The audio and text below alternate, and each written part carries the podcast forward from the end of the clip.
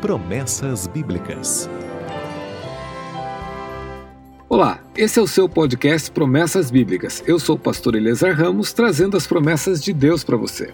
A promessa de hoje está em Hebreus capítulo 4, verso 9. Portanto, resta um repouso para o povo de Deus.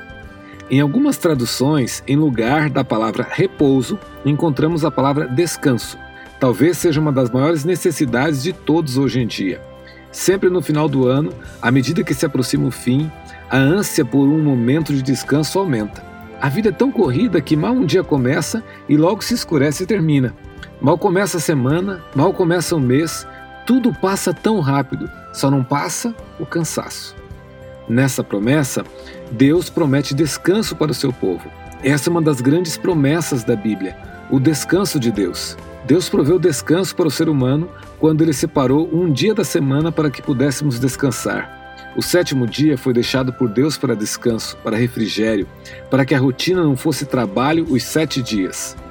Ele sabe que nosso corpo precisa de descanso, que nossos relacionamentos precisam de atenção.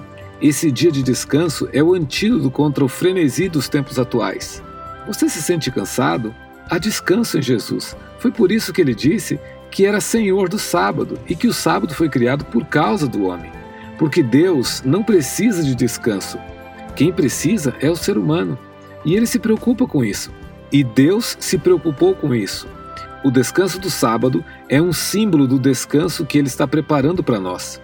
Não pense que estou falando da morte, mas sim de uma vida plena num lugar onde os problemas com trânsito engarrafado, violência nas ruas, inveja de vizinhos, competição entre colegas de trabalho, doenças incuráveis e acidentes violentos não mais existirão.